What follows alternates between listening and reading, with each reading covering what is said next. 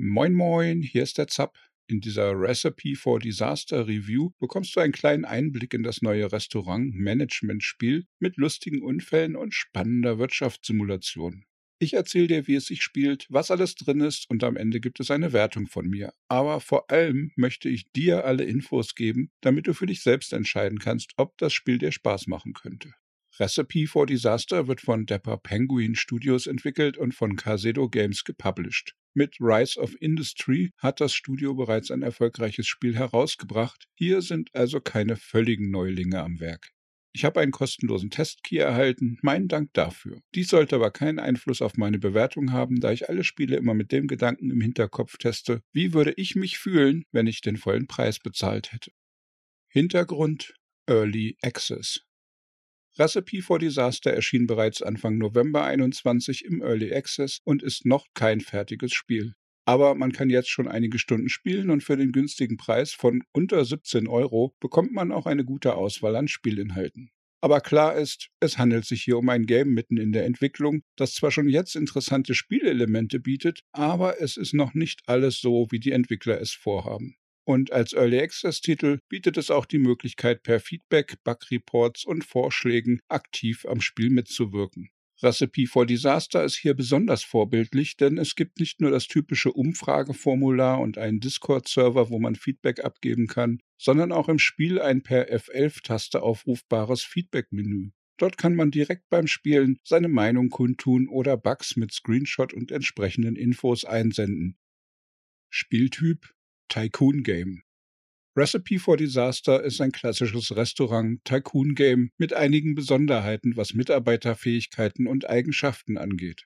Es erinnert grob an die Versionen von Pizza Connection aus den 90ern und frühen Nullerjahren. Das Spiel gibt uns die Möglichkeit, eigene Rezepte zu erstellen aus einer sehr umfangreichen Palette an Zutaten. Wir müssen Lagerhaltung planen und es gilt auch auf die Sauberkeit zu achten. Unser Personal hat Vorlieben und Abneigungen sowohl gegenüber bestimmten Tätigkeiten als auch Mitarbeitern. Es gibt ein Level-System, mit dem unsere Angestellten Erfahrungen gewinnen und ihr Können in acht verschiedenen Berufsskills steigern. Beim Stufenanstieg können wir auch jeweils einen Passivskill aus drei angebotenen auswählen. Dadurch werden unsere Mitarbeiter mit steigender Erfahrung insgesamt immer besser. Bei der Arbeit müssen Pausen und Ausdauer beachtet werden. Jeder Mitarbeiter hat auch einen Stresslevel, der durch zahlreiche Einflüsse wie Gehalt, Schmutz oder Probleme im Restaurant steigen kann. Und wenn er zu hoch wird, gibt es Nervenzusammenbrüche oder unsere sanfte, freundliche Bedienung kann zur ausrastenden Furie werden und in der Küche Feuer legen. Und wie es sich für eine Wirtschaftssimulation gehört, kostet natürlich alles Geld. Es gibt laufende Kosten zu beachten. Zutaten, Geräte, Möbel, Dekor und Gehälter nagen an unserem Vermögen. Da müssen wir, unsere Mitarbeiter, vor allem aber unser Restaurant und die Speisen bei den Kunden gut ankommen, um nicht pleite zu gehen oder nur die Kosten zu decken. Und um eventuell sogar dicke Gewinne einzufahren, braucht es je nach gewähltem Schwierigkeitsgrad teilweise eine Menge Feintuning und Mikromanagement. Außerdem bietet das Spiel einen umfangreichen Baumodus, mit dem wir unser Restaurant nach unseren Vorstellungen umbauen, erweitern oder bei Bedarf auch komplett abreißen und neu bauen können. Falls unser Geld dafür reichen sollte, denn ein Luxusrestaurant hinzustellen, kostet wirklich große Beträge. Wir können hier Wände bauen, Tapeten und Fußbodenbelege gestalten und aus einer großen Auswahl von Möbeln, Dekorationen und Pflanzen ein möglichst ansprechendes Lokal mit Außenbereich erschaffen. Später gibt es auch zusätzliche Landparzellen zu kaufen, mit denen wir noch größere Restaurants bauen können. Gameplay, Kampagne und Freeplay. Momentan bietet das Spiel ein kurzes Tutorial und eine 5-Level-Kampagne mit unterschiedlichen Vorgaben und kleinen Geschichten drumherum. Dabei steigt die Spieldauer von Level zu Level an und die Herausforderung ebenfalls. Je nachdem, wie schnell man das Spiel stellt und wie geschickt man sich anstellt, sollten diese fünf Missionen fünf bis zehn Stunden Spielspaß bieten. Zusätzlich hat das Spiel mit einem ersten größeren Update jetzt einen umfangreich einstellbaren Freeplay-Modus bekommen. Hier kann man sich sein Spiel entweder mit leicht, mittel, schwer Vorgaben starten oder nach eigenen Vorlieben mit 20 verschiedenen Parametern genau einstellen. Damit ist der Wiederspielwert enorm gestiegen und man kann immer mal wieder ein neues Game starten. Und alle Ziele des Freeplays zu erreichen, dauert auch sehr viel länger als die Kampagnenaufgaben. Technik, Grafik, Sound. Recipe for Disaster wird in der Unity Engine gebaut und das gibt eine stabile Grundlage für das Spiel. Es ist mir auch in über 30 Stunden Testzeit nicht einmal abgestürzt. Die Ansicht im Spiel ist in 90 Grad Schritten drehbar und frei zoombar.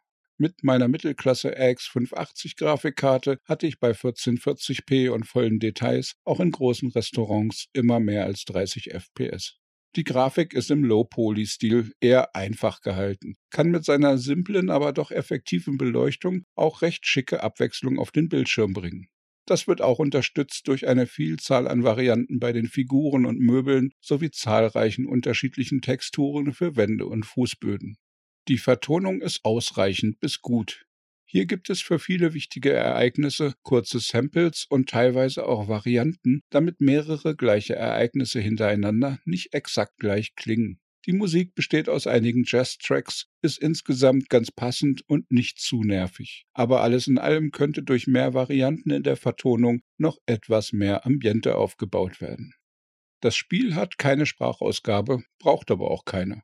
Und die Bildschirmtexte sind in insgesamt sieben Sprachen verfügbar. Neben Deutsch und Englisch werden hier zurzeit Französisch, Spanisch, Russisch, Japanisch und vereinfachtes Chinesisch angeboten.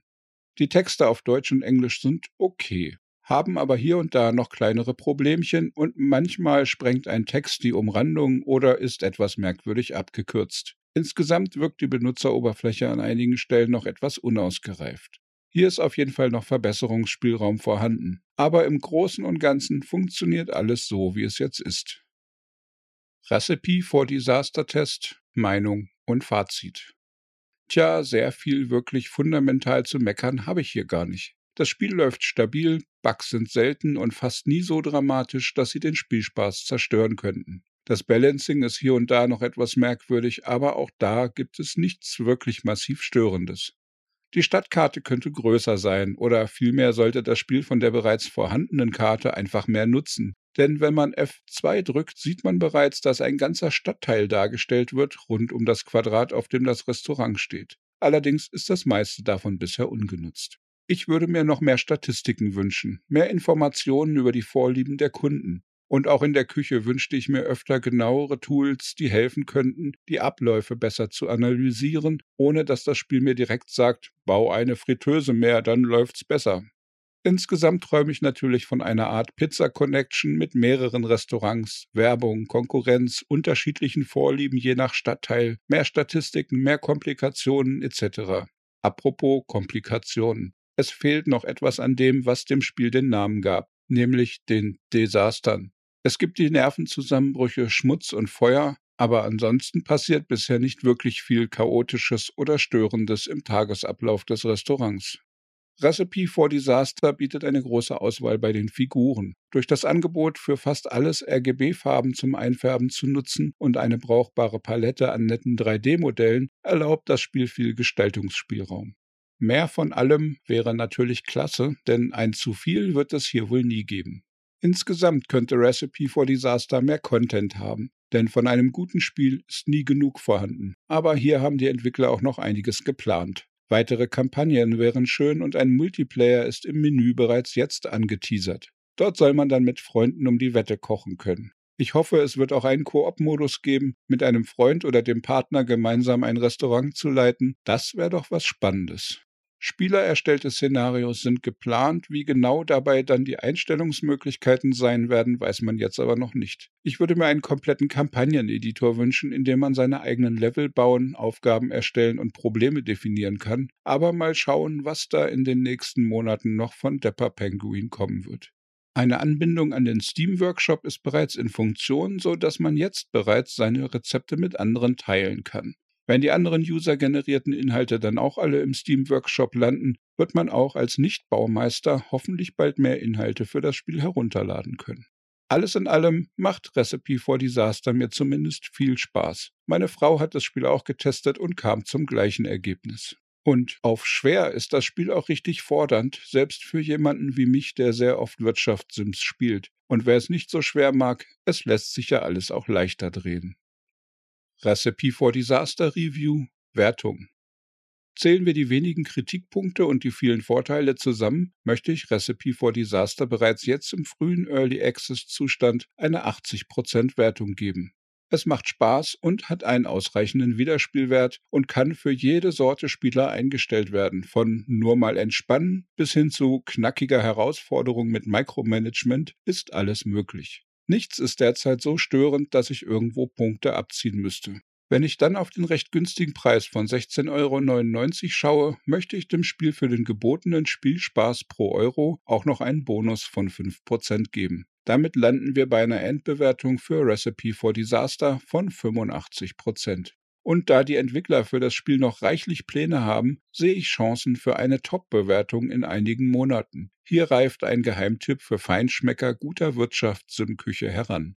Magst du gern wuselnde Mitarbeiter bändigen und zufriedene Kunden abkassieren? Oder sind komplexe Simulationen und Management nicht so dein Ding? Schreib mir gern deine Meinung in die Kommentare oder im Community Discord unter zapzock.de slash Discord. Mehr Gaming News, Spiele-Reviews und Guides findest du auf dem YouTube-Kanal oder unter zapzock.de. Daumen klicken, abonnieren und mit Freunden teilen kann bestimmt nicht schaden. Und dann wünsche ich dir einen tollen Tag. Ciao, ciao, dein Zap.